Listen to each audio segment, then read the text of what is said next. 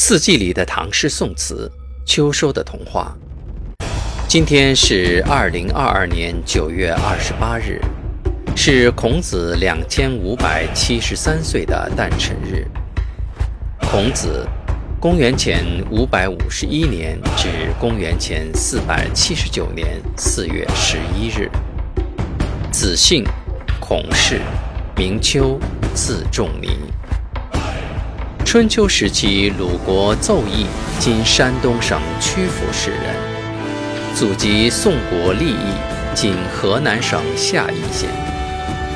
中国古代伟大的思想家、政治家、教育家，儒家学派创始人，大成至圣先师。孔子是当时社会上最博学者之一，在世时就被尊奉为天纵之圣。圣之木铎，更被后世统治者尊为孔圣人、至圣、至圣先师、大成至圣文宣王先师、万世师表。其思想对中国和世界都有深远的影响，其人被列为世界十大文化名人之首。随着孔子影响力的扩大，祭祀孔子的祭孔大典。一度成为和中国祖先神祭祀同等级别的大祀。今天与大家分享的是清代郑孝胥的作品《孔子生日》。尧舜与人同，孔子岂独异？而吾异孔子，高远若难至。绝世作妙语，出之亦何意？古今万名则，未必及此地。假年欲学艺，庶能解其意。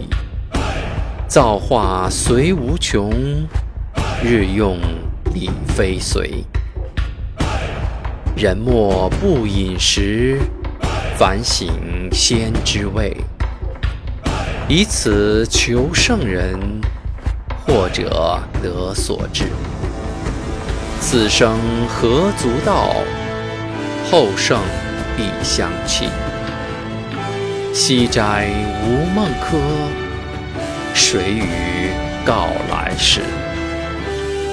孔子的学说传到西方，是从四百多年前意大利传教士把记录孔子言行的《论语》一书译成拉丁文带到欧洲开始的。为发展中国与世界各国的友好关系，增进世界各国人民对中国语言文化的理解，为各国汉语学习者提供方便、优良的学习条件。中国国家对外汉语教学领导小组办公室将在世界上有需求、有条件的若干国家建设以开展汉语教学为主要活动内容的孔子学院，并在中国北京设立孔子学院总部。而今，孔子学说已走向了五大洲，各国孔子学院的建立，正是孔子“四海之内皆兄弟”。